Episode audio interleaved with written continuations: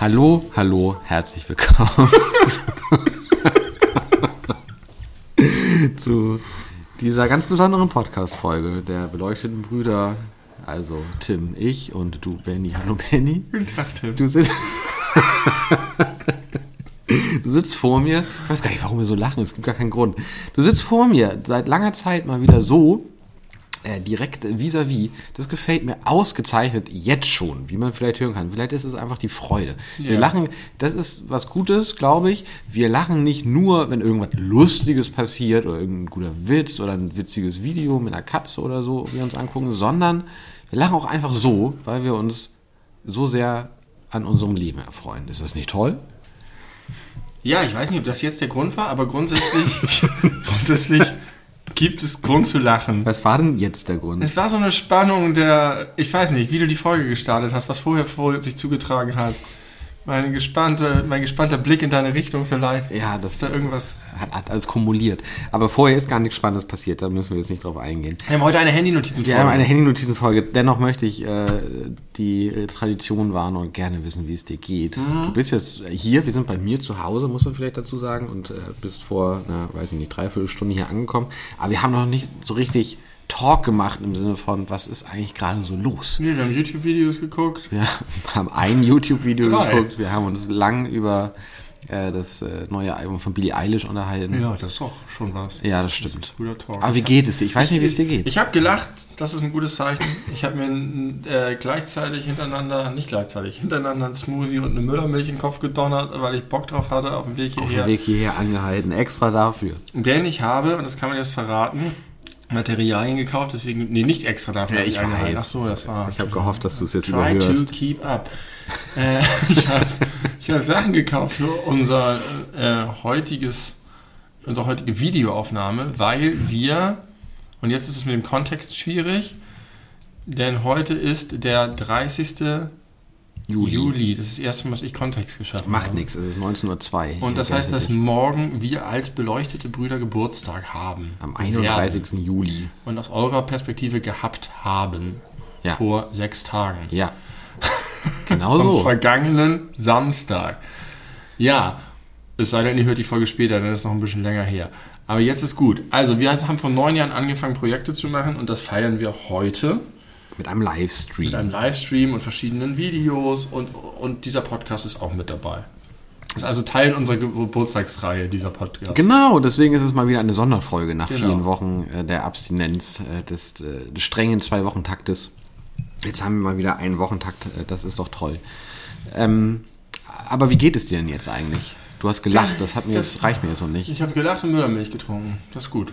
Mehr ins Detail möchtest du Ja. an dieser Stelle nicht gehen. Nö, ist okay. Das ist jetzt irgendwie langweilig, finde ich. Ist gut, ist gut, ist gut. Vielleicht liegt es daran, dass ich gerade so viele von unserem Podcast gehört habe. Und mal sage ich, ja, es geht mir, ist okay, ein bisschen viel Arbeit. Mal sage ich, ich bin voll euphorisiert, weil geiles Wetter. Mal sage ich, es ist irgendwie, ich hatte einen Kacktag. Und es ist, es, dadurch fühlt es sich für mich so random an, weil das halt zu irgendwelchen Zeitpunkten ging es mir besser und schlechter. Deswegen will ich heute sagen, auf die Frage, es ist egal, wie es mir geht. Das ist eine interessante Perspektive. Wahrscheinlich ist es auch einfach egal. Also so Mhm. für alle. Dekonstruiere deine Frage. Soll ich vielleicht aufhören, dich nach deinem Befinden zu fragen? Nee, ich mag das. Aber was ist, was ist der Mehrwert für den Podcast und für die HörerInnen da draußen? Also ich, ich, ich mag, wenn wir im Podcast Dinge haben, die Erkennungsmerkmale sind. Wo man weiß, ah, wir du bei den magst, du magst Brüdern. Struktur. Und Und nicht du unbedingt magst Struktur, Tradition. Tradition und Routinen, also dass man irgendwie weiß, ah, beim Podcast der beleuchteten Brüder, das gibt, kennst du doch, wenn du so Sachen guckst, dass du, wenn du Sachen wiedererkennst, das gefällt einem irgendwie, weil man das Gefühl von Kontinuität hat und man hat das Gefühl von, ich bin dabei. Deswegen will ich seit 64 Folgen irgendwelche wiederkehrende Rubriken haben. haben wir ja. hat- du fragst mich, wie es mir Ja, geht, wir das- schaffen ja, Kontext. Ja, ja, es sind eher Wir haben die Running China-Pause, Gags. die Wir haben- China-Pause ist auch so ein Ding. Wir haben Running Gags und, und Insider, ganz viele. Was immer auch irgendwie eine hohe Einstiegshürde für Leute ist, die jetzt vielleicht mal reinhören wollen. Ich habe in letzter Zeit häufiger mal den Satz gehört von verschiedenen Leuten, ja, ich äh, habe da noch nicht reingehört, aber ich möchte das gern mal machen. Und vielleicht sind das ja Menschen, die jetzt zufällig jetzt mit der neuesten Folge mal einsteigen wollen. Und wir sind aber immer in alten äh, Kleidern verhaftet. Aber wenn man, also die China-Pause, das Kontext schaffen, die Frage, wie es mir geht, ist jetzt nicht so voraussetzungsvoll, dass man völlig rausgeworfen wird und sagt, das höre ich nie wieder, ja, wie soll ich denn da mitkommen? okay, okay. Und die Callbacks werden ja meistens von uns auch erläutert. Vor sechs Folgen habe ich dich gefragt, das. Ich glaube, man kann ganz gut in jede Folge einsteigen. Okay. Aber natürlich, wenn ihr das tut, geht doch nochmal zurück und hört die anderen 64 oder wie viel auch immer es jetzt 63, das müsste jetzt Folge 64 sein. Okay, wir können uns aber natürlich auch andere Sachen ausdenken, weil wenn du irgendwie in der im Konsum merkst, die Frage nach deinem Befinden ist eigentlich irrelevant, aber es ist vielleicht für dich auch nicht, nicht ganz cool, wie so ein Tagebuch, dass du dann so noch Ich kann damit nicht so viel Jahre anfangen. später nachhören kannst, wie es dir an dem speziellen Tag ging. Nee, ja, nee. Nee? Ich kann das nicht, also ich kann, ich finde es trotzdem nicht doof. Es entspannen sich manchmal daraus ganz gut. Ich finde es einen guten Einstieg, ohne dass Das- du so ja. random mit irgendeinem Thema Da anfängst. hast du recht. Es geht ja dann nicht immer nur stumpf darum, ja, heute habe ich das gemacht und das Genau. gemacht, sondern manchmal hast du dann gerade was erlebt oder dich beschäftigt, was. Also du hast recht. Wir bleiben dabei, wir ändern Wie nichts. geht's dir denn, Tim? Mir geht's gut, danke schön. Ich habe mich sehr auf diesen heutigen Tag gefreut, auf das ganze Wochenende. Morgen besuche ich endlich mal wieder ein Konzert im Hamburger Stadtpark. Crazy. Ich freue mich da richtig doll drauf, auch wenn seit Tagen das Wetter schlecht vorhergesagt ist. Bestuhlt? Allerdings war es das für heute auch natürlich bestuhlt. Das äh, ist, glaube ich, die einzige Möglichkeit, in der Größe äh, Veranstaltungen stattfinden zu lassen. Helge Schneider oder Nena? Liedfett. Äh, später. Und da gehe ich mit sieben anderen guten Menschen hin. Und vorher gehen wir ein bisschen vorglühen, wie früher, als man 16 oder 26 war. Ja, Und das, äh, nichts dazwischen. Ich hab- fand es gerade richtig doof, dass ich das gemacht habe, was mich aufregt bei all den Medien gerade. Ich habe Nena und Helge Schneider zusammen erwähnt. ja, Weil sind das völlig unterschiedlich gelagerte Fälle komplett. Die gewesen. sind nur zufällig zeitig direkt aufeinander Ja, folgen. Und werden jetzt in irgendwelchen Artikeln darüber vermust. Ja, Und die gehören nicht zusammen. absolut nicht. Gut. Willst du Kontext schaffen für diese? Ach Gott, Nena hat äh, rumgezündelt mit ihrem verstrahlten Anti-Corona-Maßnahmentum und hat gesagt, jeder soll tun, was er will, jeder soll tanzen, wie er will, jeder soll sich impfen, wer will. Oder Holt euch nicht, eure er will. Freiheit zurück. Ja, und hat gesagt, holt euch eure Freiheit zurück. Und das geht natürlich gar nicht, wie wir letzte Woche bei Alles über Ken Jebsen schon gehört haben. und wer den beleuchteten Brüder-Podcast verfolgt, weiß auch ansonsten, wie wir dazu stehen. Und Helge Schneider hingegen war einfach nur genervt davon, wie das alles organisiert wird, dass da irgendwie die, die, die Leute rumgelaufen sind, die, Angestellten. da ja, die, die Gäste, also die, die Zuschauer saßen in Strandkörben und Ja. konnten sich halt vor am Platz bedienen lassen Ja. von Kellner und Kellnerinnen. Und es wurde natürlich viel äh, genutzt und das hat Helge Schneider irritiert oder hat ihn dazu veranlasst, äh, seine Kunst nicht mehr so richtig zur Schau stellen zu können, wie er das eigentlich wollte. Er war abgelenkt und fand das irgendwie insgesamt doof und hat jetzt daraufhin auch die kompletten restlichen Konzerte äh, konsequenterweise abgesagt, weil er meint, das ist irgendwie nicht so sein Ding. ja, und er braucht es auch nicht. Wer seinen YouTube-Kanal verfolgt, weiß, dass er zu Hause ein skurriles Haus hat, in dem er lustige Videos dreht und er sieht ganz zufrieden damit aus. ob das auch die Miete bezahlt oder ob Helge Schneider überhaupt noch Miete bezahlen Ich muss. glaub, das muss er nicht und ich glaube, der hat auch ansonsten genug Geld verdient. Sehr gut möglich, aber vielleicht hat er ein schweres äh, Spielproblem Oder oder. Leberleiden. Oder- Das nicht Das- von der Krankenkasse erstattet wird. erstattet. Ah, okay. Jetzt sind wir fast neun Minuten schon in der Folge und wir sind äh, Keine wir haben noch keine. Handynotiz äh, gezückt. Wir haben nur einfach jetzt so generelle Selbstkritik mal, äh, mal durchgespielt im Kopf, wie so Selbstreflexion bei uns enden könnte und mit dem Ergebnis ändert sich nichts. Alles bleibt beim Alten. Alles bleibt wie es ist. Es funktioniert ja ganz Die gut. Leute und Brüder sind auf Kurs. Folge 100. Kann, mit großen Schritten gehen wir darauf zu. Möchtest du starten Ja. mit deiner Handynotiz, äh, die älteste, die du hast? Ja, denn ihr wisst, ich bin ein Systematiker. Und Systematiker fangen oben an. Außer wenn wir keine Handynotizenfolge haben und ich Handynotizen nehme, dann fange ich unten an. Weißt du, warum ich das dann mache? Weil das die aktuellsten Dinge sind, die, Die, dir gerade genau, das sind Sachen, die, die möglicherweise wichtig sind. Das mache ich auch nicht mit allem. Wenn da zeitlose Sachen drin sind, lasse ich die da. Meine erste Handynotiz haben wir schon mal vor ein paar Folgen angerissen, als es auch um Naturerlebnisse ging und ich glaube auch um meinen Urlaub. Und du berichtest Test, Test auch davon. Da steht einfach nur Sternenhimmel. Ähm, weil ich so unendlich fasziniert bin seit Jahren davon. Und das ist immer schwierig in Hamburg, weil man hier so viel Lichtverschmutzung hat einfach nur stundenlang in die Sterne zu gucken und ich fasse das immer nicht. Das übersteigt immer meine, meine Vorstellung. Und das ist das, dieser Klassik davon. Man fühlt sich ganz klein und diese Ideen von, das sind Lichter, die schon längst erloschen sind und die brauchen so lange, um sich zu bewegen. Und das sind alles Sonnen und wow. und dazwischen sind aber Planeten, die genauso hell strahlen, weil sie von unserer Sonne angestrahlt werden, obwohl es finsterste Nacht ist. Aber das Sonnenlicht fliegt an unserer Erde vorbei, flasht auf den Mars rauf. Der Mars ballert das Licht zurück und der Mars mit seiner rocky Oberfläche, die niemand glatt poliert, äh, ist trotzdem in der Lage, also das Sonnenlicht ist so heftig, dass ja. es trotzdem in der Lage ist, so hell zurückzustrahlen. Ja. Was ist da los? Die Weite, die Unendlichkeit, was zwischen den Planeten ist, dass das Universum sich ausdehnt, dass sich also auch die Sonnen, die Fixsterne sind, mit rauschender Geschwindigkeit bewegen in eine Leere hinein, die ja trotzdem da sein muss. weißt du, was ich meine? Ich weiß zu 100 Prozent, was Gut. du meinst. Und ich, äh, ich kann dir sagen, diese Gedanken habe ich mir auch schon öfter gemacht. Und ich habe die schon mit den verschiedensten Menschen geteilt. Und ich habe da verschiedene Typen herausgefunden, wie man auf diese Gedanken reagieren kann. Ja.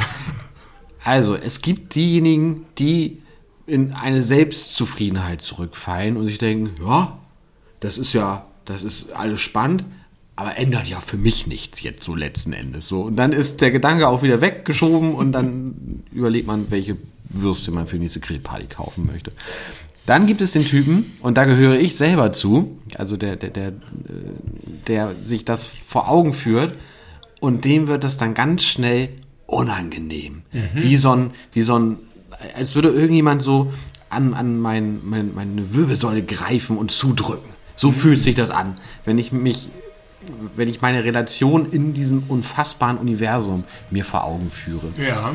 Äh, und das funktioniert einfach ab einem bestimmten Zeitpunkt nicht mehr. Dann höre ich die Worte und weiß, was sie bedeuten, aber mir ist okay. es nicht mehr möglich, mir das vorzustellen. Und dann gibt es die Typen wie dich, die davon einfach mega fasziniert, aber auch ein bisschen braingefuckt sind. Ja. Das ist vielleicht eine Unterkategorie der anderen Sorten. Ja, aber also tatsächlich auch im Sinne von, das ist eine irre Schönheit. Also ich, ich gucke einfach mhm. sehr gerne dahin. Ich fühle mich dann auch irgendwie wohl. Also es ist nicht so, ich denke nicht an die Würste der nächsten Party, sondern sehr viel darüber nach, aber irgendwie zentriert und erdet mich das. Total, no pun intended.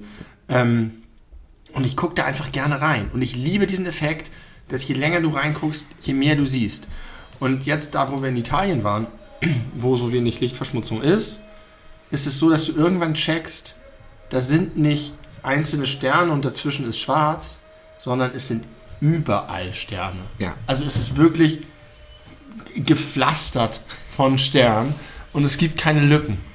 Und du checkst das immer mehr, je länger du reinguckst, und dann hast du dieses, dieses Milchstraßenbild einfach vor Ja, genau, wenn, denkst, wenn, man die Milchstraße Wie hell kann. ist das? Wie viel Kraft und wie viel Energie steckt ja. da drin? Und wie unberührt vom Menschen ist das alles?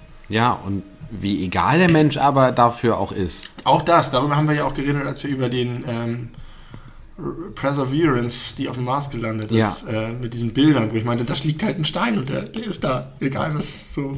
Egal was passiert, auf dem Mars sieht es so aus an dieser Stelle. Ja, ich mag die Sternbilder, ich, ich, ich guck, kann einfach stundenlang, es ist so ähnlich wie das Meer und Feuer. Ich kann einfach stundenlang reingucken und eine innere Ruhe darin finden. Aber kennst du das nicht, wenn du dich da so reinsteigst? Bei der Tiefsee würde das übrigens mhm. auch potenziell funktionieren, mhm. dass man sich da so reinsteigert, dass man das dann irgendwie auch unangenehm findet? Ja, also diese Vorstellung von, von leerem Raum oder da zu sein. Es gibt ja auch schöne Vorstellungen. Ich glaube, du hast mal Gravity gesehen mit ja. George Clooney oder auch äh, bei The Expanse Foundation häufiger geredet habe, wo du das Gefühl hast, es ist so ein krass lebensfeindlicher mhm. Raum. Mhm.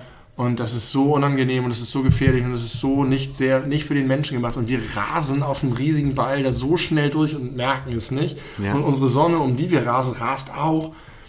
Aber am wenigsten komme ich klar auf dieses, diese Idee der Unendlichkeit. Ich muss kurz dieses ein Zitat einwerfen. Wir sitzen auf einem Ball, der ziemlich schnell rotiert mit einem Affenzahn durchs All aber wen interessiert's? Das Liedfett. ist Liedfett. Das ist Liedfett. Äh, und das trifft's aber. Wir, also diese Vorstellung allein, dass wir hier mit mehreren tausend Stundenkilometern uns gerade um uns selber drehen, fühlt sich irgendwie ja, nicht so an. Nicht so. Und unsere, ich denke immer an die, die äh, Härchen im Ohr. Ja. Wenn der Ball stehen bleiben würde. Es gibt dieses coole Buch von Randall Munro, das ist der Typ, der ex-KCD macht. Das sind so Strichmännchen-Comics im Internet, die super lustig sind. Und der hat das Buch What If gemacht. Oder, und noch irgendwie andere, wo er sich so Sachen vorstellt und die durchspielt und wo so, so Leserbriefe mhm. bekommt. Und einer fragt, was würde passieren, wenn sofort jetzt plötzlich die Erde stillsteht? Habe ich mich auch gerade äh, gefragt. Und, und meine, meine Antwort ist unausweichliche Apokalypse ja, für natürlich. alles Leben. Aber er beschreibt dann, was passiert und wie wir, also natürlich, aber selbst wenn wir das überleben würden, was würde dann passieren und dann passieren. Mhm, und dann beschreibt er die unbeschreiblichen, erst würde es irgendwie ganz kurz wahnsinnig still werden und dann werden, würden unbeschreibliche Winde über die Erdoberfläche zischen, die alles vernichten. Ähm, ist, ein, ist ein total geiles Buch. Super lustig und interessant. Und dann wird es ja so sein, dass eine Hälfte der Erde äh, mega heiß wird und die andere mega kalt. Auch das äh, schreibt er, glaube ich. Ja, genau, natürlich, weil die Sonne so ja, nur auf eine Seite, ja. ohne, ohne Pause. Aber es gibt Dinge, die viel schlimmer sind, also wenn das passiert. Und irgendwie, was noch mit den Polen passiert, ich weiß es nicht genau. Es ist, äh, lohnt sich, da mal reinzugucken. Weißt ähm, du, was das Lustige ist, dass ja. du dieses Thema jetzt äh, ganz oben in deiner Handy-Notiz hattest? In meiner ganz unten, zufällig, von heute, von heute Vormittag, äh, steht die Handy-Notiz schwarze Löcher. Mhm. Und Passt ja thematisch. Ja. um das nochmal auszusprechen. Danke. nahegelegt hast. Dankeschön. Äh, schwarze Löcher habe ich jetzt zum ersten Mal so ein kleines bisschen verstanden. Und ich habe das früher nie verstanden. Hast, weißt du, was schwarze Löcher sind? Ich habe nur dieses, das mein Teenager-Verständnis davon, dass schwarze Löcher unfassbar dicht sind. Also wahnsinnig viel Materie auf einem Fleck die dadurch eine eigene, ganz, ganz krasse Gravitation auswirken und noch mehr Materie anziehen, die sie zusammendrückt und weiter verdichtet. Ja. Das es gibt auch weiße Löcher, wenn ich das richtig. Es gibt wei weiße Löcher spucken Materie aus. Ich wollte gerade sagen, es gibt auch weiße Riesen, aber das ist dieses Waschmittel. Nein, weiße Riesen gibt es aber auch. Nee, rote Riesen und weiße Zwerge. Graue Zwerge. Weiße Zwerge? Weiße Zwerge. Rote Riesen sind die, die Sonnen zur Supernova werden und danach werden sie zum weißen Zwerg. Zum weißen Zwerg aber nur wenn ihre Masse nicht größer ist. Ist auch egal. Ich habe sowas nämlich gerade gelesen im Stephen Hawking Buch. Äh, einfache Antworten auf komplizierte Fragen ja. oder so heißt es. Ähm, und jetzt habe ich zum ersten Mal verstanden, wie so ein schwarzes Loch funktioniert und warum es auch irgendwie ein Loch ist, ohne Loch zu sein. Man stelle sich vor, es gibt, wenn, wenn man auf der Erde ist, eine sogenannte Entweichgeschwindigkeit. Das ist, eine, ist die Geschwindigkeit, die du irgendeinen Gegenstand in die Luft schießen muss, dass er irgendwann, also dass er so stark beschleunigt wird, dass er die Erdanziehungskraft verlässt und somit der Erde entfliehen ja. kann. Ähm, und alles andere ist halt von dieser starken äh, physikalischen Macht Gravitation wieder zurückgezogen. Ja.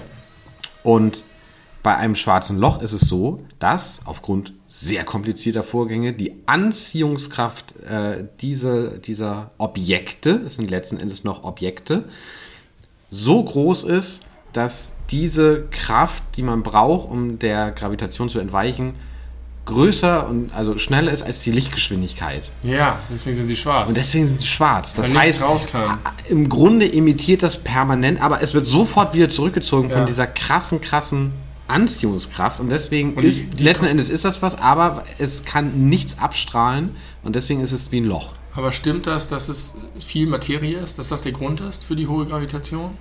Mm, ne, ich glaube, es geht um die Materie auch auf einen bestimmten Punkt. Ah, die Dichte. Die, die Dichte letzten ja. Endes. Aber das habe ich nicht so ganz verstanden, ehrlich gesagt. Ja. Aber das, diese, boah, das, wenn man sich über physikalische Gegebenheiten mal so ja. Gedanken macht. Ich, hab, ich weiß jetzt auch, was die Unschärferelation bedeutet von Heisenberg. Auch abgefahren. Aber das würde jetzt vielleicht zu weit. Wir sind jetzt kein Physik-Podcast geworden, aber das ist trotzdem spannend äh, schwarze Löcher und die Unendlichkeit des Universums und der Sternenhimmel. Du wolltest, glaube ich, eigentlich ursprünglich über den Sternenhimmel sprechen. Hab ich, haben wir aber haben wir, haben wir gemacht in der Folge. Aber ne? von wegen äh, Lebensfeindlichkeit und das zieht dir alles zusammen. Ich ja. habe nochmal gerade deinen Rant über den Strand gehört. Ja, stimmt, da wollte ich sogar noch nachfragen, weil und wir versprochen haben, ja, löst es nochmal auf. Eigentlich wollte ich dazu ja auch noch was sagen. Und eine Sache, die mir im Urlaub eingefallen ist, ich weiß nicht, ob ich sie wörtlich noch wieder hinbekomme, aber es war irgendwie, ich stand da irgendwann und dann hatten wir dieses, war auch sehr schattenlos, wir diesen ganzen Plünn dabei.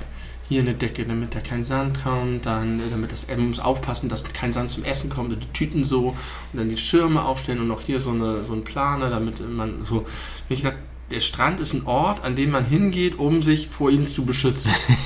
weil, man, Ja. weil man so viel braucht, um der Lebensfeindlichkeit dieses Ortes Aber das hast du doch auch in der Folge schon so. gesagt. Ach so, hab ich das da gesagt? Ich glaube, das hast du doch schon Ja, gesagt. dann ist gut. Das wollte ich äh, loswerden, aber vor allen Dingen wollte ich noch ein bisschen mehr davon berichten, weil ich nur gesagt habe, ich könnte jetzt was entgegenhalten und ich könnte dir auch zustimmen. Es war an dem Tag so, dass ich da hinkam und dachte, scheiße, du hast mit allem recht. Wir mussten ewig vom Parkplatz dahin latschen. Es war durch einen schönen Wald, aber mit diesen ganzen scheiß schweren Ja. Tüten. Es war schon heiß. Dann kommst du an und bist sozusagen da und wirst damit bestraft, dass du dem Kack nicht entkommen musst. Du musst immer aufpassen, irgendwie, wo du dich hinsetzt und so. Alles nervt. Und ich konnte dir da voll zustimmen. Und dann war ich aber tatsächlich im Wasser. Meine Frau sagt immer, "Ja, weil ich finde es nur scheiße, weil du nicht ins Wasser gehst. Und naja, sie hat ein bisschen recht, muss man sagen. Denn als ich dann da drin war und hatte ich auch gesagt, da fühlte ich mich so toll mit so, dann habe ich, war ich hinterher auch voll versöhnt, weil dann wurde mir das so ein bisschen egal. Wenn man ein bisschen nass ist und dann trocknet man und dann wird man halt wieder, ist, da hat man halt Sand, geht ins Wasser. Und dann wurde es irgendwie voll der schöne Tag. Dann saß ich da unter dem, dem Sonnenschirm mit meiner kleinen Kindergitarre und habe ein bisschen Lieder gespielt und bin dann wieder ins Wasser gehüpft und habe da, man ist da so alleine im Wasser auch. Und das ist irgendwie schön. Aber hast du dich nicht, als wir das erste Mal darüber sprachen, ganz doll über die Leute aufgeregt, die dann sich halt so ausrüsten für den Strand? Ja. Richtig. Ja, allerdings muss man sagen, wir haben auch nicht jetzt die, also dieses, dann hat man da einen perfekten Liegestuhl und alles ist so richtig, es war ja am Ende total zerstört alles. Auf dem Handtuch liegt überall Sand, das ist jetzt nicht bei uns so. Ja, aber ihr hattet ja trotzdem eine Schattenmöglichkeit mitgebracht. Ja, wir hatten auch Kinder dabei. Ja, und das ist aber auch einfach ein extremer Unterschied, ob man das hat oder nicht. Das macht, also es, ist, es macht Sinn, das Ja, und dann kommt aber der Wind und fegt die Dinger weg und man muss sie festhalten. Und ich war hin und her gerissen. Der erste Teil war wirklich so, dass ich dachte, es ist nur Scheiße. Niemand sollte jemals an diesen Ort gehen. Es bringt nichts. Es ist nur lästig. Und vor allen Dingen waren wir ein paar Tage später an einem See. Selbes Wetter, Wasser da, Rasen. Ja, stimmt. Und aus irgendeinem Grund war es überhaupt nicht schlimm. nee, stimmt. Der See ist dem Meer eigentlich in allen Belangen überlegen. Hatte auch so einen schönen Eingang ins Wasser. Es war Ja. alles toll. Ein schöner glaube, es See ist, dieses, richtig was Gutes. dass du den heißen Sand nicht hast. Ja. der auch noch die Hitze verstärkt von unten, ja, weil es reflektiert, weil es ein weißes Loch ist. Schmeißt dir die Hitze und den Sand in die Augen. Ja, weiß ich nicht. Okay, der Strand, Lebensfeindlichkeit. Ist Aber man kann sich damit versöhnen, wenn man, wenn man ins Wasser geht. Und ausgestattet ist mit ja, Schattenmöglichkeiten. ein bisschen. Das, nicht ein bisschen. Überleg dir das Ja, mal ohne also- Kinder, aber du bist den ganzen Tag da, aber hast gar keine Schattenmöglichkeiten. Geil, ja, das geht nicht. Das geht Geil, nicht. geil ist, äh, wenn du dann am Strand direkt wirklich Bäume hast. Ja, das ist super. Das ist super. Wir haben in dem Urlaub, wo ich äh, meinen Strandhass nochmal neu entfacht habe, äh, beobachtet, da gab es ein so ein verlassenes, nie besetztes Heu, also so, so ein Hochsitz von DL, DLRG, schätze ich. Ja. Und das, der war sehr schmal, wo nur eine Person so drauf sitzen und aufs Meer gucken konnte. Und entsprechend schmal war auch der Schatten, äh, der davon gespendet wurde. Und da gab es, ja, der wandert und dann die Leute immer hinterher auf ihrem Handtuch immer diesen kleinen, schmalen Spalt. Das ist doch Schatten. absurd. Total absurd. Die gehen da freiwillig hin, um sich dann verstecken in der kleinen Nische, die nicht. Ja. Die nicht, äh, die, die, die das schöne Wetter transportiert. das stimmt ja nicht. Das Wetter ist ja insgesamt schön. Ist auch ein bisschen übertrieben jetzt. Aber ähm, wenn wir schon beim Thema Strand sind, möchte ich und auch beim Thema Urlaub, möchte ich noch eine ganz kurze Geschichte erzählen. Und dann musst du mir mal ganz kurz sagen, ob ich äh, paranoid geworden bin. Als äh, wir an dem besagten äh, Strand waren in diesem Urlaub, äh, haben wir uns einen Abend äh, rausgenommen, wo sehr schönes Wetter war, wo wir dann an den Strand gegangen sind, um uns den Sonnenuntergang anzugucken. Es war ein sehr schöner Sonnenuntergang, so richtig schön hinten am Horizont. Man hat das lange beobachten können der Himmel war richtig schön rot, wie man sich so einen schönen Sonnenuntergang am Meer vorstellt. Das war echt richtig toll. Und natürlich waren sehr viele Menschen auf diese äh, grandiose Idee gekommen, sich den Sonnenuntergang im Strand anzugucken, wenn er direkt vorm Hotel ist. Und das äh, haben wir dann gemacht. Und es waren viele Leute da, es war eine nette Stimmung, wir hatten was zu trinken, es war schön warm, immer noch. Und ganz viele Menschen hatten da einfach eine gute Zeit, es war ganz entspannt, richtig schöne Atmosphäre. Und dann kamen die Mücken. Und zwar irgendwie so um 22 Uhr, 22.15 Uhr, nach, kurz nachdem die Sonne untergegangen war, kamen die Mücken. Aber es war nicht so man hat mal eine Mücke gehabt am Ohr oder mal einen Stich gespürt oder so, sondern es war eine Invasion. Und schlagartig leerte sich der komplette Strand. Man sah ganz viele Menschen rennen. Man hörte immer nur, wie sich Leute um einen herum wie in der Apokalypse auf die Arme und Beine schlagen, weil sie da gerade irgendwie eine Mücke beim Stechen. Richtig furchtbar. Und dann wollten wir unbedingt noch eine rauchen, bevor wir ins Hotelzimmer gehen. Der Weg war nicht so weit, aber dann saßen wir da noch und es gab eine Situation, da habe ich meinen Unterschenkel mein, in der kurzen Hose angeguckt und da saßen original vier Mücken drauf, die alle gerade ihren Rüssel mit drin hatten. und es war der absolute Horror. Direkt danach ins Hotelzimmer. Äh, Fenster natürlich zugemacht und ich dann ab unter die Dusche, weil ich die ganze Zeit im Sand lag und so. Und dann mache ich so, ziehe so meine Klamotten unter der, unter der Dusche aus, weil die halt so sandig waren. Und dann fliegt da so eine Mücke aus meiner Hose raus. Und dann sitzt sie, sitzt sie an der Wand. Und ich schlag die tot und es gab einen locker 2 Euro Stück großen Blutfleck Ja. an der Wand und an meinen Händen. Ja. Richtig viel von meinem Blut schon in sich gehabt. Das war gruselig, Ja, das habe ich noch nie erlebt. Und jetzt frage ich mich, oder auch dich, gab es sowas früher schon oder ist das so ein Beginn einer äh, Übernahme der Nein, das, Weltherrschaft? ga- Nein, das gab es früher schon. Das ist unterschiedlich. So heftig, habe ich noch nie erlebt Das in ist, unter, Leben. das ist unterschiedlich von Jahr zu Jahr. Ähm, weil das, glaube ich, davon abhängig ist, wie trocken der Frühling ist. Ich glaube, je trockener. Oh, ich weiß jetzt nicht, was für Mücken gut ist. Ich glaube, Mücken brauchen es feucht. Also dieser Ich glaube, Frühling die war letzten, sehr feucht. Die letzten Jahre hatten wir immer wenig Mücken im Weil- Sommer, ja. weil wir diese krasse Trockenheit hatten. Ja, Und äh, Feuchtigkeit befördert Mückenvermehrung. Und dann hast du ja diesen ja Effekt. das dass- passt total. Wir hatten ja so einen übernassen Frühling. Richtig. Und die, dann hast du noch den Effekt, dass Mücken ja immer auf den Menschen gehen, der das leckerste Blut hat. Und das unterscheidet sich je nachdem, in welcher Gruppe du bist. Du kannst in Gruppen sein, in denen du der leckerste bist und du kannst in Gruppen sein, in denen du der unleckerste Aber bist. in der Situation, da sind die nicht nach, äh, nach Waren's- Gusto gegangen. Da waren's so sind, viele. Die wollten einfach töten, glaube ich. Und das war ihnen Das kann egal. sein, aber wenn du irgendwie so eine Mücke hast, ich habe das zum Beispiel jetzt in meiner Familie, dankbarerweise bin ich der, der eigentlich am wenigsten gestochen wird, weil wenn nachts eine Mücke bei uns im Schlafzimmer ist, kriege ich eigentlich nie Stiche ab. Ähm, ein Lifehack aber in dem Zusammenhang, ich habe früher immer na- nachts Jagd auf Mücken gemacht. Ähm, und inzwischen, und man kennt das ja vielleicht, dass du die dann suchst, dann machst du das Licht an, denkst du, wo sind die, wo sind die, wo sind die, wenn du die hörst. Und die fliegen los, wenn es dunkel ist. Und wenn du das Licht anmachst, stecken sie sich irgendwo an der Wand. ja. Und ähm, man muss warten. Man muss geduldig sein. Man muss lauern. Im Dunkeln. Im Dunkeln. Und ich mache das, ich sitze dann da, so ein bisschen vielleicht mit meinem Handy oder so.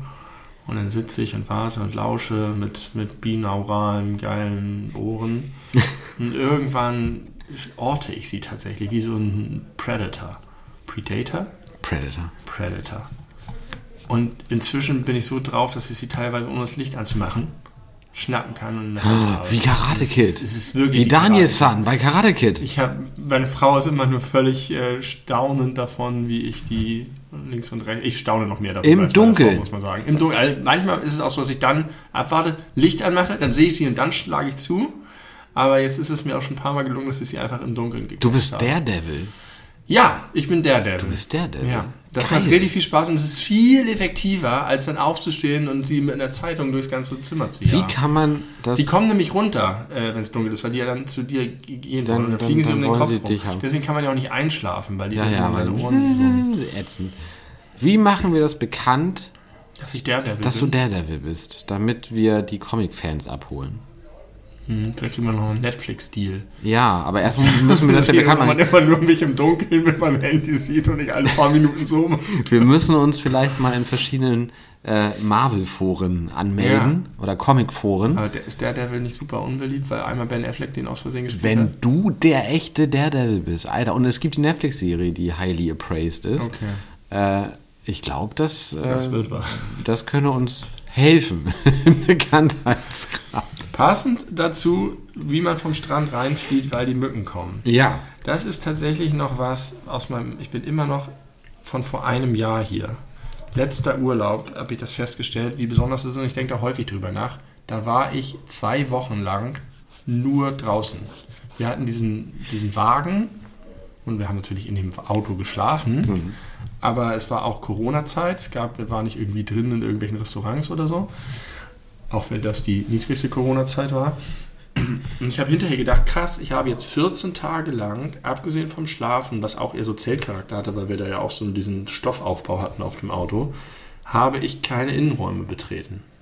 Vielleicht mal auf Klo gegangen. Ich wollte gerade sagen, man, oder mal irgendeinen Laden irgendwas Ja, gekauft. okay, oder so. aber kaum. Also Ja. wirklich die einfach, und das ist so ungewöhnlich, wenn man sich überlegt, wie man sogar im Sommer, also gut, wir haben jetzt den Garten, ich bin viel draußen, aber wie man in seinem Alltag, wie viel man drin verbringt. Ja, guck mal mich an, selbst bei richtig gutem Wetter mal den ganzen Tag. Ja, und ich, ich habe das als extrem positiv empfunden und ich habe auch das Gefühl, dass mir das was mit mir macht und dass man sich da so dran gewöhnt, weil sonst habe ich es so, wenn ich in meinem Alltag bin, habe ich irgendwann das Gefühl, wenn ich längere Zeit aus war, als will ich auch mal wieder reingehen.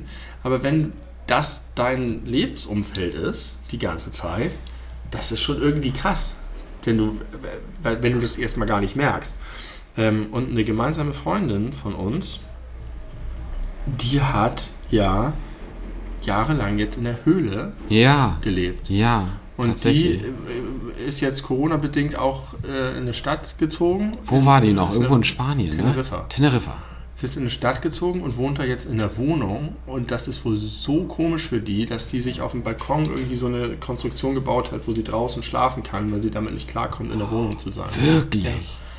Weißt du mehr über dieses Höhlenleben? Ich habe mal Fotos gesehen, äh, bei Facebook, glaube ich. Äh, mehr weiß ich darüber nicht. Weißt du irgendwas? Nicht, auch nicht viel. Was, was kann, Aber es konnte wäre ein potenziell Höhle? interessanter Podcast-Gast. Ja, auf jeden Fall.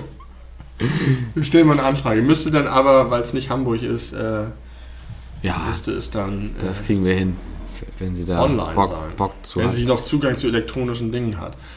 Ähm, ja, das fand ich irgendwie interessant, da mal drüber nachzudenken. Und, das, und ich finde es ein bisschen schade, dass ich so viel Zeit drin verbringe. Ja, Du verbringst doch gar nicht viel Zeit rum durch, die durch Ich den würde Garten. gerne mehr und die Zeit draußen verbringen. Noch also mehr. gerade dieses draußen leben, draußen dieses, wohnen? Dieses draußen, ja, ich würde schon gern drin schlafen. Aber ich hätte zum Beispiel richtig gerne eine Außenküche. okay. Und würde gerne einfach immer draußen essen und so. Manchmal ist es auch nervig mit Wespen und so, aber irgendwie, es geht auch in Hamburg nicht, schon gar nicht das ganze Jahr, aber das habe ich sehr genossen damals. Wir kennen jemanden, der jahrelang in einer Höhle gelebt hat. Das muss man sich auch mal vorstellen. okay, pass auf. Äh, weg von Back to the Nature zu äh, Konsum und Kapitalismus. Ja, ein leichter Sprung. Ja. Supermärkte. Wir sind echt, nach dieser Folge sind wir durch mit dem Thema. Supermärkte. Versprochen. So die, die, die, die großen Supermarktketten. Ja. Hast du da auch, so wie ich, eine ganz klare Reihenfolge. Sympathie-Reihenfolge? Ja, klar. Die möchte ich gerne mit dir abgleichen. Ja, fang mal an. Ich soll anfangen. Ich glaube, am einfachsten ist es mit Platz 1 anzufangen. Und Wir müssen erstmal überlegen, wer mit, wer mit im Pool ist. ja, okay, pass auf. Äh, obviously, Lidl- Aldi, Lidl, Penny, Ja, Edeka, Rewe. ja. Reicht vielleicht schon. Okay. Netto. Netto brauchen wir noch dabei. Ja. Auf Platz 1 bei mir ist Rewe. Ja, du hast mir neulich schon versucht unterzuschmuggeln, dass sie hochwertige Materialien verbauen. Ja, darüber können wir nämlich auch nochmal bei der Gelegenheit diskutieren. Aber äh, jetzt geht es erstmal wirklich nur um die Sympathien. Bei mir ist, glaube ich, Rewe. Nein, ich korrigiere mich, es ist Edeka. Edeka ist bei mir auf 1. Ja, bei mir auch. Ganz eindeutig. Eindeutig? Ja, völlig eindeutig. Hat es äh, Gründe der Erreichbarkeit oder. Bei mir ist es, geht es weniger um Ketten als um einzelne Märkte. Es gibt Edekas, die ich fürchterlich finde, die ich seelenlos und schrecklich finde. Aber es gibt Mm. Stimmt. ganz, ganz tolle Edekas. Du hast recht, das ist bestimmt sehr von dem geprägt, äh, von der eigenen Infrastruktur um Ja. die eigene Wohnung und oder Haus herum. Zum Beispiel hier dieser Edeka, den kennst du ja wahrscheinlich hier hinter der Siedlung da, ne? Da in der, Hinter der Siedlung. ja, wenn du durch die Lenzsiedlung durchfährst, Da der hier relativ in der Nähe ist. Nee, der Edeka Ist ist, egal. ist da Osterstraße. Nee, nicht den meine ich. Ist egal. Es gibt, Osterstraße gibt es Ja, drei. ich weiß, aber die meine ich alle den nicht. Ecke Mietfeste Straße. Das ist mein Edeka. Okay. Da gehe ich fast immer einkaufen. Ach ja, den kennt der wurde irgendwann modernisiert vor wenigen der Jahren. sieht nicht sehr modern aus, muss man Der ist sagen. auch nicht, nicht Und der er einer ist der sehr besten. eng. Ja, stimmt. Ein Enge Supermärkte sind sowieso ein Problem. ein Was ist dir denn wichtig? Vielleicht können wir uns dem so nähern. Was, ist, was lässt dich... Äh, am allerwichtigsten ist, dass ich weiß, wo ich alles finde. okay, aber das ist ja eher eine Sache der Gewöhnung. Ja, das stimmt. Wobei die sich auch unterschiedlich klug anstellen bei der... Und das stimmt auch. Beziehungsweise, ich glaube, die haben eher unterschiedliche Grundkonzepte in manchen Details und dann hängt es wahrscheinlich von deiner ja, Zugehörigkeit, von deinem Ja. Zu Zugehörigkeitsgefühl ab. Ja. Äh, aber ich finde Edeka trotzdem gut, weil ich weiß, dass ich bei Edeka, äh, vor allem bei den größeren, auch wirklich richtig vernünftige Sachen kaufen kann. Äh, also gute Sachen aus guter Produktion. Selbst, also wenn ich dann mal Fleisch kaufen sollte, würde ich das halt dort machen. Ja. Oder halt beim Schlachter, aber wenn es ein Supermarkt sein muss, dann halt so eine Fleischtheke im großen Edeka oder Rewe. Aber sowas würde ich zum Beispiel nirgendwo anders kaufen. Ich kann zu jeder dieser Ketten kann ich eine halbe Stunde reden. Fällt mir gerade auf. Okay, lass uns bitte trotzdem einfach mal jetzt deine, sag mal deinen Platz 1. Also wenn ich jetzt nach den Ketten... Hast du gesagt, mal meine- Edeka? So, ich würde tatsächlich, auch wenn ich einige Edekas hasse, zum Beispiel den Tante Emma Edeka mit den Minikassen, über die ich mich ausgelassen habe, Edeka 1. Und jetzt wird es sehr schwierig, weil ich ein sehr ambivalentes Verhältnis zu Rewe habe. Es ist mir schon mal aufgefallen. Rewe ist für mich zu... Ähm, zu massenhaft. Irgendwie das Rewe wirkt für mich wie so ein Fertighaus. Die haben sich das einmal ausgedacht, wie sie das alles schön sauber und glatt und clean machen. Alles ist immer geputzt, alles sind dieselben Sachen und so. Und dann ballern die da mit ihren Supermarkt hin und der ist super generisch immer. Der Rewe hat für mich überhaupt kein Herz. Das ist einfach nur ein ein Produkt, was Ja. gemacht wurde. Das ist, alle Märkte sind sehr ähnlich. Sie sind, beim, beim, beim Edeka habe ich immer das Gefühl, dass der einzelne Markt einen Charakter hat. Bei Rewe nicht. Bei das, Rewe nicht. das kann ich gut nachvollziehen, finde ich super gut. Weil das. ist der McDonald's-Effekt. Ja, ist, genau, exakt. Ich erwarte von meinem Wocheneinkauf äh, kein Herz. Brauche ich nicht.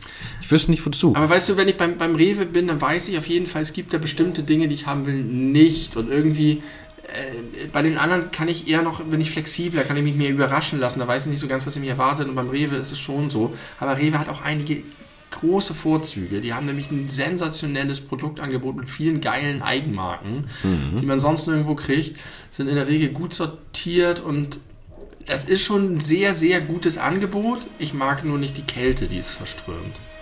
Mich stört die Kälte nicht. Weil diejenigen Läden, die mir einfallen, die Herz haben, sind halt auch echt super ätzend, was andere Dinge angeht. Wie zum Beispiel Sortierung und Sauberkeit.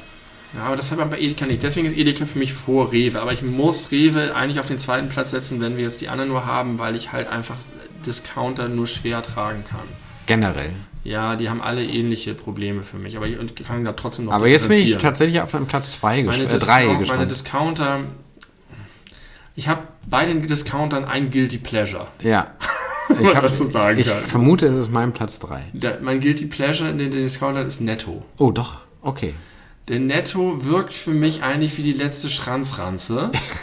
Aber immer wenn ich im Netto bin, entdecke ich geile Sachen, die ich gerne kaufe. Und es gab an der Uni früher einen, da bin ich gerne manchmal nach der Uni hingegangen und ich, ich Nettos sind auch so selten, der, der da als der Kuhchaussee zum Beispiel.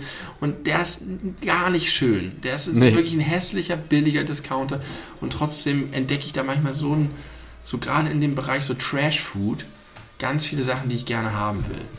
Eigentlich ist von den Discountern, der, der mir am nächsten ist, Penny. Äh, Emotional am Ja, wo ich sagen würde, da kann ich am ehesten hingehen, da habe ich irgendwie das Gefühl, trotz Discounter ist das nicht ein, Scheißladen, der seine Angestellten scheiße behandelt und der irgendwie noch was macht. Und da mit Penny kann ich, der hat noch ein bisschen so den Schritt Richtung nach oben zu den Witzig. Penny, Penny ist bei mir auf jeden Fall auf dem vorletzten Platz. interessant. Und dann kommt auf jeden Fall für mich äh, Aldi. Ja. Aldi hat auch viele geile Produkte, da habe ich so ein ähnliches Verhältnis wie mit Netto, nur dass ich Aldi noch bei, mit Aldi verbinde ich halt von früher dieses ganze, ah, alle Schlangen stehen vor Aldi, weil Aldi einen billigen Computer hat und dann räumt, räumt die Regale leer. Und bei Aldi ist immer so alles weggerissen, dann stehen die leeren Pappkartons da rum mit diesen hässlichen Käfigen, die haben ja alles immer in diesen, in diesen gitterförmigen Sachen und haben schreckliches Licht, wobei Aldi da ja auch ein bisschen modernisiert hat in Ja. den letzten Jahren. Aber dieses Bild von Aldi von früher ist für mich der Inbegriff vom scheiß Discounter, der die Sachen so, so wie Schweine, die da durchgehen und an den Trögen sich bedienen und irgendwie hier noch einen billigen Jogginganzug für Onkel Kurt und das nehmen wir noch mit und ich muss irgendwo anders hingehen und alle Leute, die da drumlaufen, haben eine hässliche Miene und sind frustriert und verbittert. Das ist mein, so. Aber auch da, geile Produkte zum Teil und manchmal kann ich das machen. Und ganz unten steht auf jeden Fall Lidl, Ja. wegen der Skandale, die es gab, Ja. Überwachung von Mitarbeitern, Ja. aber auch, weil Lidl nichts Positives bietet. Dieses, was ich bei Netto Nein, und Aldi habe, kann ich bei Lidl nicht finden. Also ich, vielleicht nicht für dich als Konsumenten, aber Lidl, das fällt mir ganz oft auf, ist sehr, äh, sehr darauf äh, gepolt. oh Gott, eine Katzeninvasion, wie einst die Mücken am Strand. Und die Quallen. Ähm, ich, äh, Lidl versucht ganz viel, sich in ein gutes PR-Licht zu rücken. Richtig. Mit ganz vielen Aktionen, irgendwie Lidl mit Inklusion und aussehen. Nee, die ja. Haben so, die haben auch so die schönsten ähm, äh, Werbeplakate draußen und wir haben backen unser Brot frisch und so ein Scheiß. Ja, und und aber ich glaube vor allem, dass, dass, dass sie halt echt, vielleicht ist das eine krasse Unterstellung und das ist äh, völlig ungerechtfertigt und man hat ein falsches Bild von Lidl, aber so ein bisschen Whitewashing, also dass sie Ja. einfach, äh, weil sie wissen, dass sie so viele Skandale hatten, dass sie äh, sich so ganz offensichtlich für gute Sachen engagieren, also Richtig. wirklich gute Sachen, für äh, F- Flüchtlingshilfe und so weiter und so fort, immer ja, sich einen guten, guten Ja. Namen machen wollen. Vielleicht sind die aber gut, die, vielleicht haben sie einfach einige Fehler gemacht. Man kann natürlich auch sagen, vielleicht hat Lidl äh, Skandale nur deswegen, weil sie da ins Licht gekommen sind oder so. Oder Ja. weil die vielleicht eher bereit waren, auch was zu verändern. Und bei Aldi und Penny ist es gang und gäbe und keiner sagt was. Gut möglich. Was mir bei Aldi immer noch sehr positiv aufgefallen ist, das haben die, die hatten richtig lange keine Scankassen. Die, die hatten richtig lange übrigens keine EC-Kartenzahlung. Ja, auch das. Stimmt, auch krass eigentlich. Richtig lange. Ich weiß noch mal, also der, die, die beiden Supermärkte meiner Kindheit, weil meine Mutter immer nur an diesen beiden Läden eingekauft hat, immer zweimal die Woche bei Aldi Ja. und einmal die Woche bei Tom, genannt bei im ähm, Hause lange Tum, Ja. bei im Tommarkt. Äh, ich keine, weiß gar nicht mehr, wo der war. Ich glaube, den gibt's nicht mehr. Jedenfalls war der riesengroß und da gab's halt einmal die Woche Einkauf und zweimal die Woche gab's einen kleinen Einkauf bei Aldi. Ja. Ähm, deswegen muss ich sehr lachen, als du die hässlichen Leute bei Aldi gerade beschrieben hast. Ich habe immer das Gefühl, alle Leute haben schlechte Laune. Das ist auch so, bei, bei den Biomärkten geht mir das auch so. Bei den Biomärkten habe ich das Gefühl, niemand ist fröhlich. Es gibt keine Musik in den Biomärkten. Es riecht immer so nach Biomärkten. Und dann sind da so Leute, die gehen da langsam durch. Keiner lächelt, keiner lacht. Dann nehmen sie sich die Sachen vom Regal, gucken sich ganz lange die Verpackung an und die Zutaten, stellen sie sie zurück, kaufen sie drei Sachen und es ist alles so. mm. Ich möchte gerne, dass Supermärkte Orte des Lebens sind und der Aber Freude. Und liegt der, das nicht der vielleicht am, am, am, am Publikum, also mehr als an den Märkten Ja, selbst? natürlich. Also dann, Aber die Märkte ziehen ja das Publikum an. ja, aber die Märkte sind ja auch in bestimmten Stadtteilen gebaut. Also, Ja, aber eigentlich gibt es ja fast überall einen Aldi und fast überall einen Edeka. ja, das stimmt. Und äh, Und du es meinst, nicht früher auch immer von Bild diese, gibt's die, ja, hatten die, hat die Aldi exklusiv vertrieben, diese Volksprodukte? ja, weil Die das bei Aldi, Volkszahnbürste, die Volkspizza. ich dachte mal, das wäre von Bild, Bild selbst äh, vertrieben worden. Das, was du sagst mit dem, mit dem Bargeld, ist so krass, weil das ja, Ja. auch so ein deutsches Ding ist, ne? Mit ich und mein Bargeld. Neulich hat mir mal jemand zum ersten Mal erklärt, warum das eigentlich sinnvoll ist, äh, das Bargeld so stark zu halten, wo ich das erstmals inhaltlich verstanden habe. Sonst habe ich immer nur gedacht, oh, mein Geld, ich will hier das anfassen können. Aber, was ich eigentlich gesagt habe, dass die keine Scangeräte haben, sondern die Kassierpersonen alles so mega krass schnell eingetippt haben. Stimmt, Und- stimmt. und die über haben das Numpad immer klack, klack, klack, klack, klack, klack immer die waren Artikelnummer. so krass. Ja. Die haben richtig Skill- Skills gehabt. Und dann war nämlich bei Aldis auch immer hinter dem äh, ähm, Kassenbereich nur eine sehr kleine Fläche. So ähnlich wie beim Edeka, Ja. wo du dann super schnell alles reinballern musstest. Ja. Und eigentlich gar keine Möglichkeit hattest, das gleich zu verstauen, sondern dann hinten am Counter, wo man, wo die Leute dann ihre Volkspizza aufreißen. Machst du das auch manchmal? Machst du wahrscheinlich sogar tatsächlich, ne? Was denn? Im Supermarkt die Pizzakartons aufreißen, die Kartons entsorgen und nur die Plastikfolie mitnehmen, damit es Äh, ja, mache ich, außer, außer in dem Supermarkt, wo ich hauptsächlich einkaufen gehe, weil aus Gründen, die niemand nachvollziehen kann, das Loch für den äh, für, für das Altpapier, welches es im Laden gibt im Mülleimer, mega klein ist. Da passt kein Pizzakarton Ja, durch, es sei denn, man knickt den Vielleicht dreimal. machen die es deswegen, Kann sein. weil die nicht so viel Müll Aber ich mache das immer so, dass ich die quasi kurz vor meiner Haustür, ich, hab, ich gehe immer mit einer großen Ikea-Tüte einkaufen. Ja. äh, dann mache ich die immer schon auf und Nee, komm weißt und, du, und ich das schmeiß nicht die direkt weg. Manchmal muss ich das machen, um Platz in der Tiefkühltruhe zu schaffen. Aber wenn ich eine Pizza essen möchte, Ja, eine Tiefkühlpizza, ja. und ich hole mir so einen Plastiksack aus dem Schrank, der irgendwie grau aussieht, Ja. macht mir das nicht halb so viel Freude, als wenn ich diese schöne Verpackung sehe. Sage, mmm, So wird es gleich aussehen. So lecker. Und dann mache ich sie auf und dann freue ich mich viel mehr auf die Pizza. Als wenn ich so, sonst habe ich das Gefühl, ich bin so, ich habe mein Leben nicht mehr im Griff und Also nur noch du lügst, dir eine gewisse, du lügst dir eine gewisse Wertigkeit des Essens in die Ich Tasche. nutze die Lüge, die mir präsentiert wird, um mich besser zu fühlen. Ja, ist gut. Ich greife sie auf. Ist doch in Ordnung, wenn es ins Tiefkühlfach passt. Ja. Ist schon Mich- wichtig. mich- mich stört das ich, immer. Ich, ich bezahle auch gerne ein paar Cent mehr dafür, dass die Verpackung schön ist und nicht so dahin geklatschtes Discounterprodukt. Ist mir so egal, wie diese Verpackung aussieht. Mir ist ja auch egal, wie Essen aussieht. Ich finde, die größte Lüge, ich weiß nicht, ob ich das hier schon mal Das gesagt habe, die größte, genau, das Auge ist mit. Größte Lüge ever. Das Auge ist nicht mit. Die Zunge ist mit. Der Gaumen ist Gehirn. mit. Das Gehirn ist mit, aber nicht die Augen. Die können nicht mitessen. Doch.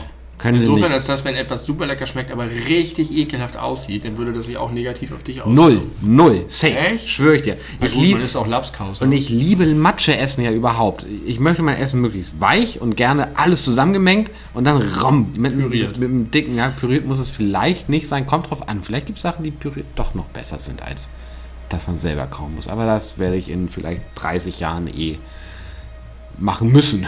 Weil, keine Ahnung. alles mit dem Strohhalm trinkst. Genau. Hm, nee, ich finde das schon, aber es ist vielleicht ein bisschen hochgehangen, dass das Auge ist. Können wir über Deutschland kurz reden? Ja. Ich habe, habe Das ist- eine, Du schmeißt mir hier die Bälle zu. Ich habe eine These, äh, möchte ich dir präsentieren. Vielleicht ist sie nicht neu, aber für mich ist sie neu. Ich habe sie noch nie gehört und ich bin selber auf die Idee gekommen. 1954 ist Deutschland Weltmeister geworden.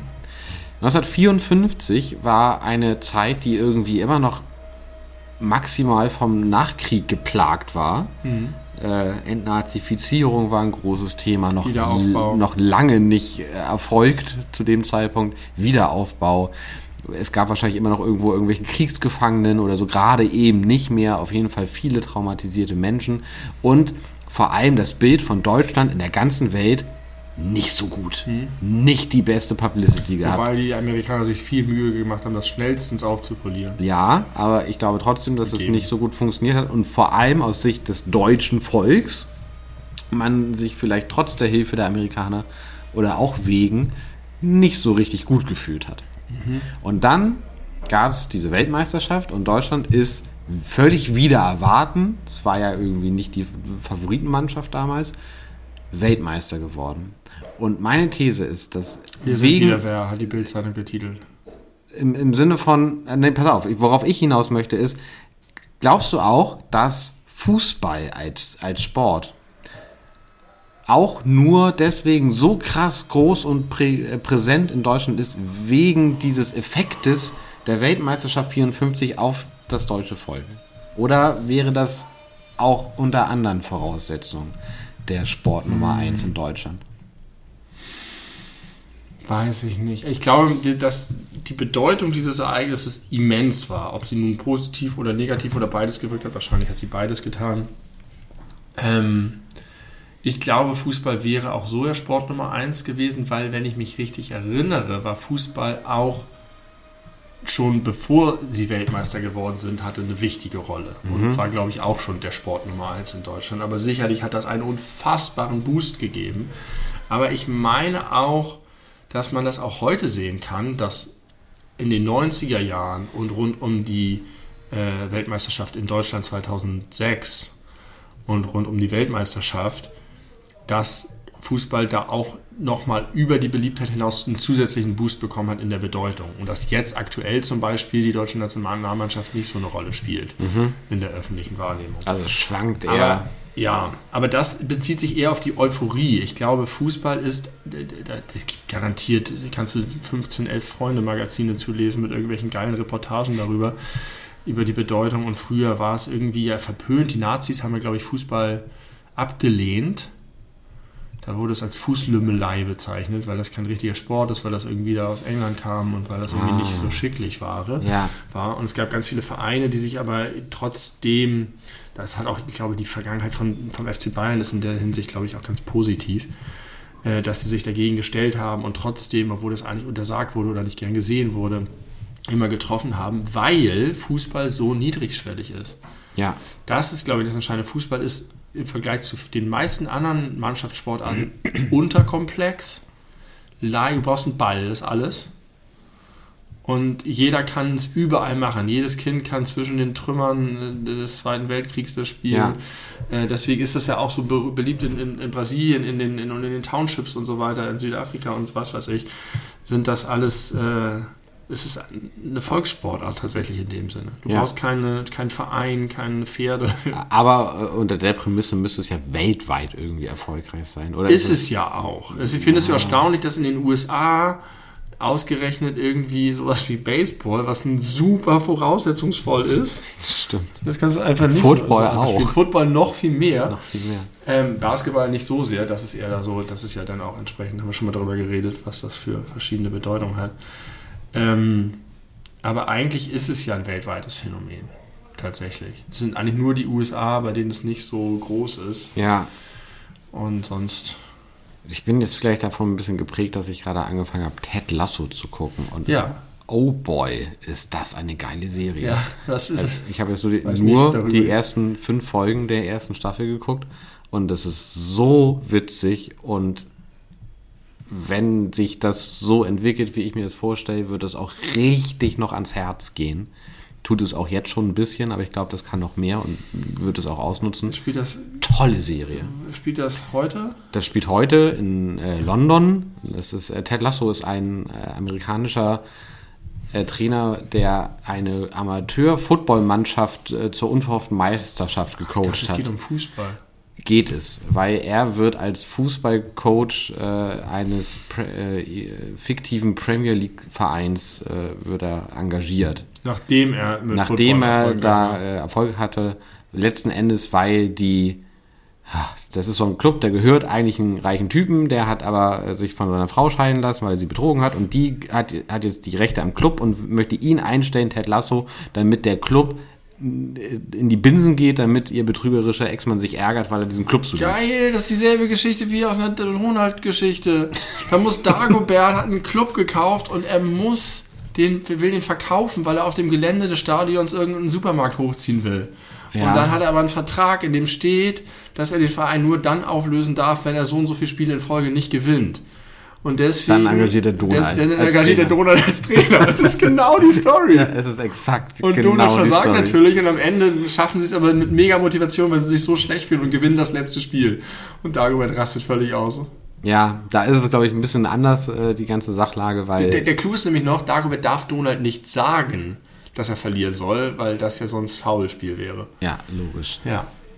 Geil. Ja, also es ist eine sehr ähnliche Geschichte, nur dass Ted Lasso, das scheint nicht eine Geschichte zu werden, wo äh, alles ist against all odds und am Ende dann doch in der letzten Minute der entscheidende Elfmeter in Minute 93 oder was, sondern äh, da scheint schon ein bisschen mehr äh, Charakterentwicklung drin zu sein. Also werden auch viele Fußballszenen gezeigt. es werden gar nicht so viele, wie man denkt, aber die, die gezeigt werden, sind sehr gut gemacht und die ganze Serie ist sehr gut gemacht.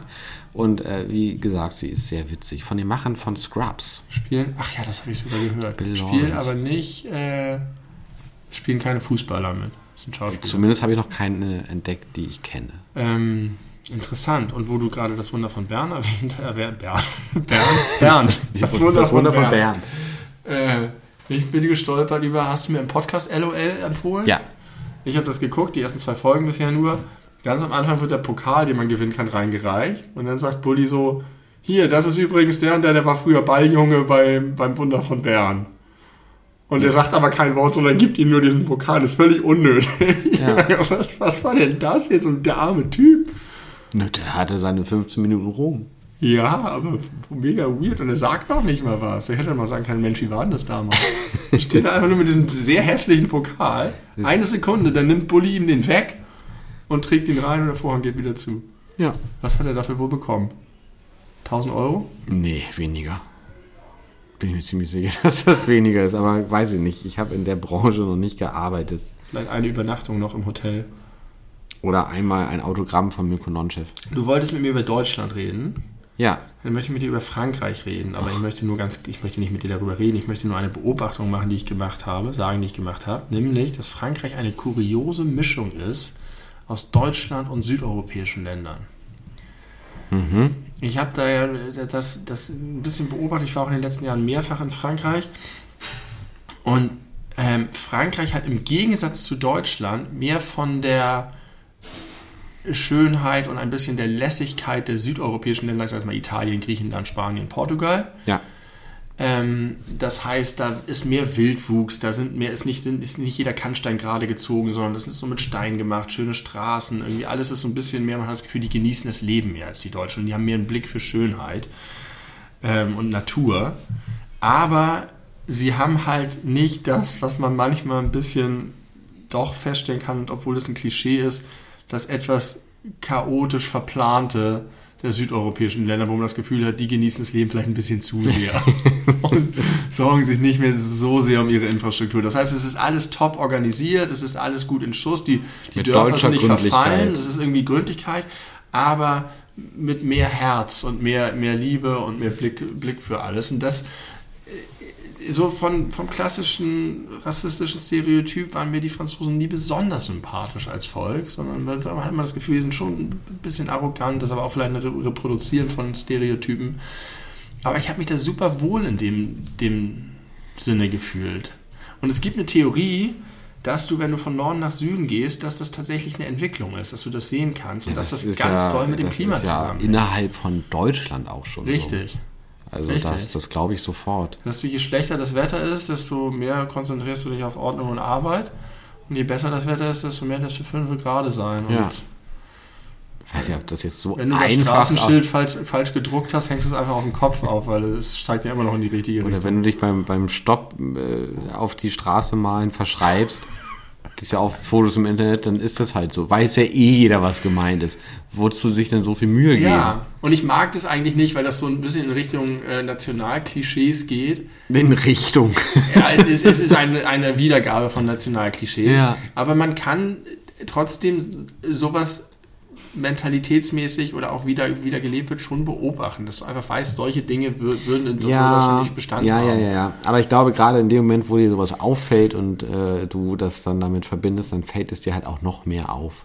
Ja, es war aber wirklich so, wir sind halt über die Grenze gefahren von Frankreich nach Deutschland und das erste Dorf, in dem wir kamen, da waren gerade so Bauarbeiter, die halt so die Kannsteine begradigt haben und wir haben vorher hunderte von Kilometern keine Kannsteine gesehen, so ungefähr. dann fällt das natürlich extra auf. Und das ist, war schon wirklich skurril.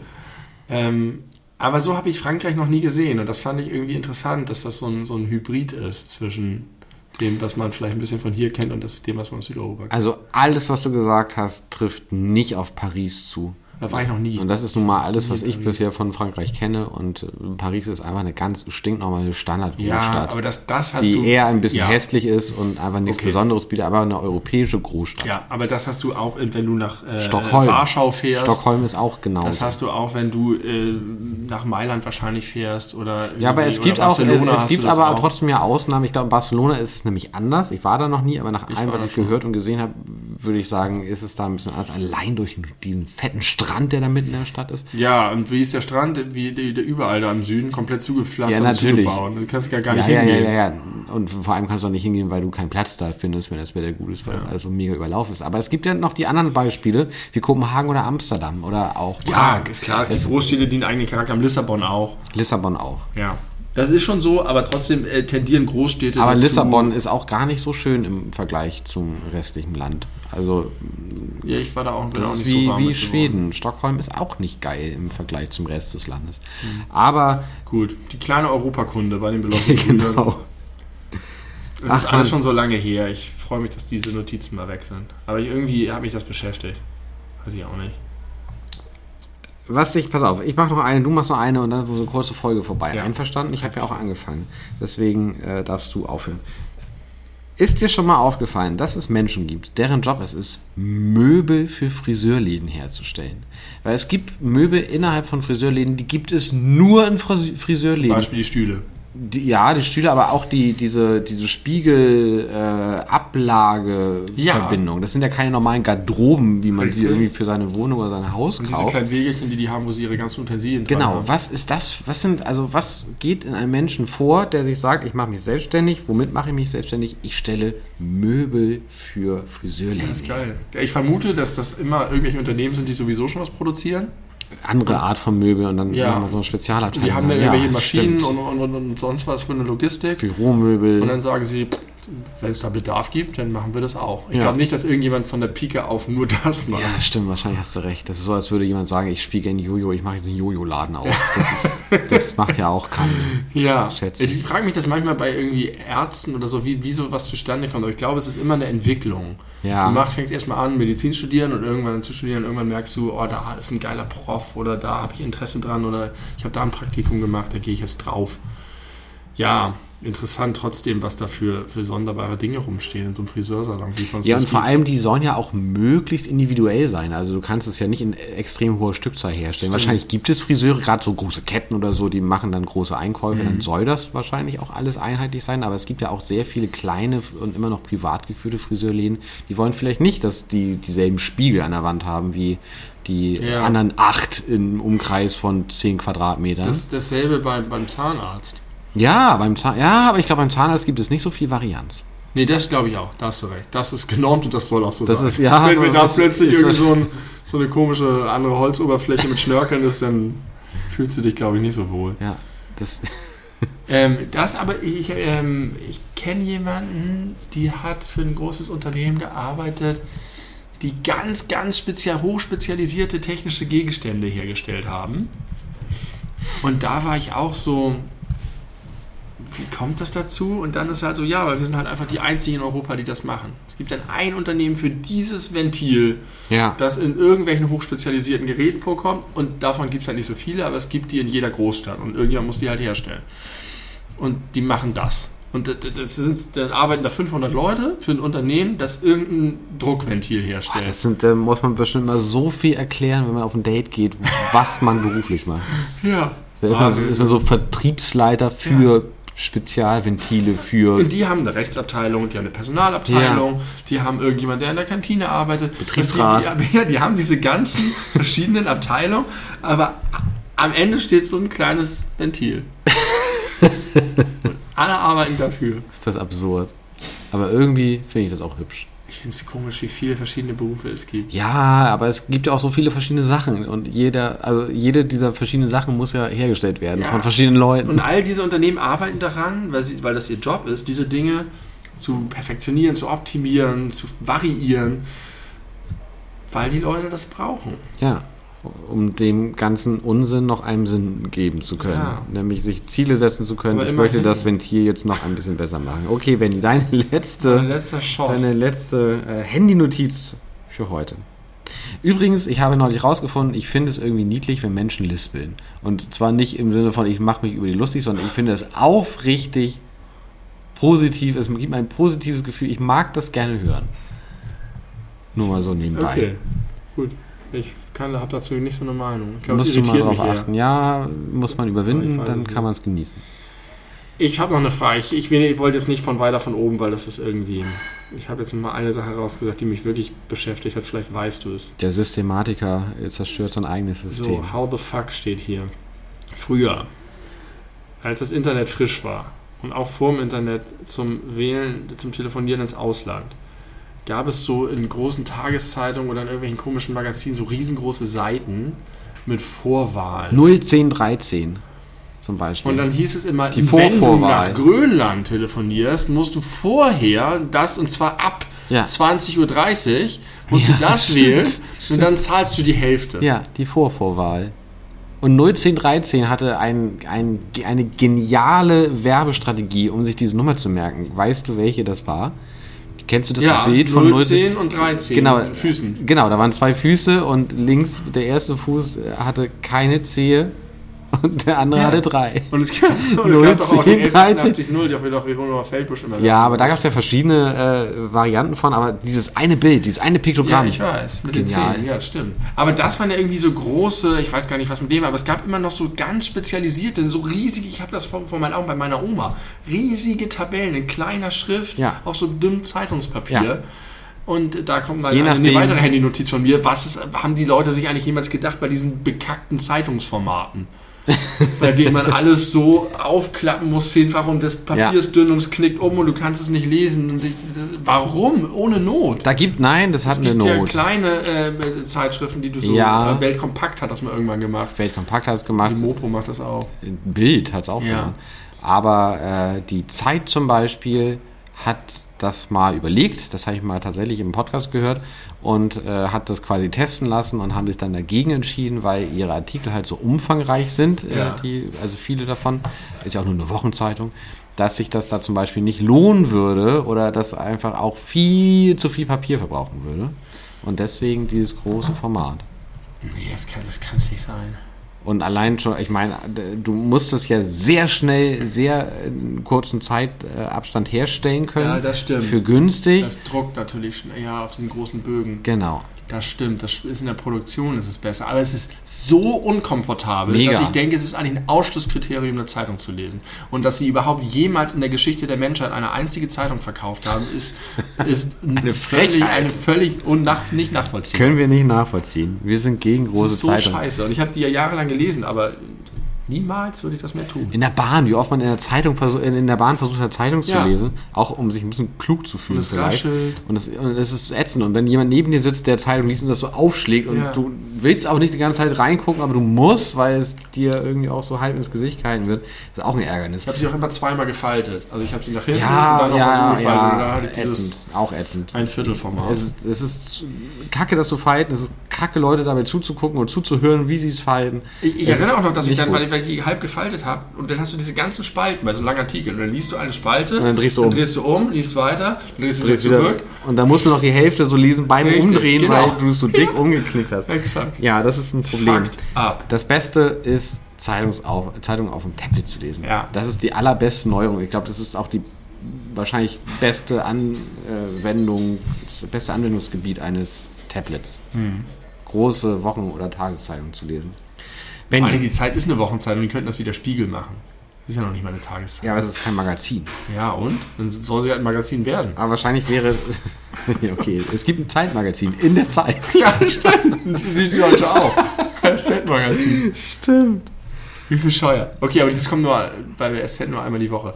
Ähm, aber ich noch mal ganz kurz zurück. Meine eigentliche Frage. Diese Vorwahlen, wie funktioniert das technisch und warum und wer verdient daran und wer verdient daran nicht und was sagen die Telefongesellschaften dazu, denen die ganze Kohle entgeht? Das ist eine sehr gute Frage. Wie können die da Geld verdienen? Weil sie müssen ja irgendeinen irgendeinen Service geschaltet haben, der aber ja trotzdem zu den Original-Telefongesellschaften hinführt, weil über Ja. die ist ja nur der Weg möglich.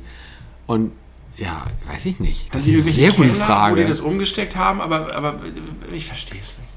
Ich meine, irgendwie müssen die ja auch Geld verdienen. Eben. Man bezahlt die ja nicht. Und dann die ganzen vielen verschiedenen Nummern. Und wie haben die das technisch realisiert, Ja. dass es möglich ist, dass wenn diese Nummer gewählt wird, die müssen ja irgendwo eine, eine, diese Wahl ange, äh, angemeldet haben. Das heißt, wenn man diese Vorwahl wählt, muss man irgendwie da verbunden werden. Und die müssen dich dann weiter verbinden. Anders kann ich mir das nicht vorstellen. Weiß ich nicht, ob das sein muss. Aber selbst wenn Aber das nicht sein muss, wenn man einfach sagen kann, das ist unsere Nummer, wenn ihr das wählt, dann so als würdest du eine bestimmte Suchanfrage im Internet machen, Ja. auf einer bestimmten Seite, die jetzt nicht Google ist, dann gehst du ja auch gezielt dahin und so würdest du ja auch gezielt dahin wählen. Gesundheit. Danke. Ich meine, wenn du jetzt zum Beispiel 040 irgendeine Nummer und dann 030 dieselbe Nummer, landest du ja an unterschiedlichen Orten. Einmal Genau. in Hamburg, einmal in Berlin. Das heißt, da muss ja immer schon anhand der Nummer so eine Art Vorauswahl stattfinden. Und das heißt, du könntest das wahrscheinlich direkt ansteuern, aber warum es dann letzten Endes günstiger ist, womit diese Firmen ihr Geld verdienen, das Ja. geht mir nicht in den Kopf. Ist das ein Philanthrop gewesen? Der hat einfach mal bezahlt. Der hat Der hat die Differenz an die großen Gesellschaften. Das ist die einzige Erklärung, die mir einfällt, die, und dann Sinn ergibt. Wissen, und ich war, es war immer so, meine Oma hat sich so diebisch darüber gefreut, Ja. nach dem Motto, ich habe sie ausgetrickst, ich habe eine geheime Nummer Ja. in dieser riesigen, von der Zeitung gedruckten Tabelle.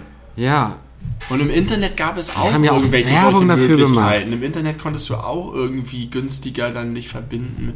Ich verstehe das alles. Ich verstehe das auch nicht. Äh, das, bleibt das Geld? das würde ich mir sehr gerne mal erklären lassen. Wenn, und ich möchte nicht selber googeln Nee, googelt mal für uns und erzählt uns das auf, Das wär auf voll iTunes. Eine Rezension. Hat, hat ja gut funktioniert bisher. Äh, okay, liebe Leute, das, äh, das wird es gewesen sein. Benny, ich muss noch fragen, wie heißt denn diese Folge eigentlich? Handynotizennummer Und? und der Sternenhimmel. Und der Sternhimmel. Wunderbar. Herrlich. Liebe Leute, danke für die Aufmerksamkeit. Es war ein, ein, ein kurzer Spaß im Vergleich zu unseren regulären Folgen, aber es muss ja auch irgendeinen Unterschied geben. Ja. Ich hätte jetzt auch noch weitermachen können, aber wir haben noch anderes vor. Wir werden morgen neun Jahre alt oder wir sind schon neun Jahre alt geworden. Und ich muss Pipi. Ich nicht. Deswegen bis zum nächsten Mal. Wir hören kein uns in einer Woche wieder. Du warst kein ja auch unmittelbar vorher. Und ja, du hast kein nichts Bier Kein getrunken. Bier getrunken, aber es ist schön, dass ich kein Pipi muss. Sollte man auch häufiger Genieß genießen. das mal. Das ist so wie, kann- wie Ja. Ich weiß, wie man äh, viel zu selten äh, auch genießt, gesund zu sein. Ja, richtig. Oder nicht in Scheiße getreten zu sein. Ja. Scheiße, das, hat meine, das ist immer das Beispiel meiner Frau. Ich kann auf meine Blase drücken, wie auf ein Trampolin ein Kind hüpft. Und es fühlt sich gar nicht schlecht an. Bei mir wird sich das sehr schlecht anhören, äh, anfühlen. Und dann anhören. I like it. äh, deswegen tue ich jetzt was dagegen. Benny, vielen Dank. Vielen Dank auch dir. Gerne und gehabt euch wohl.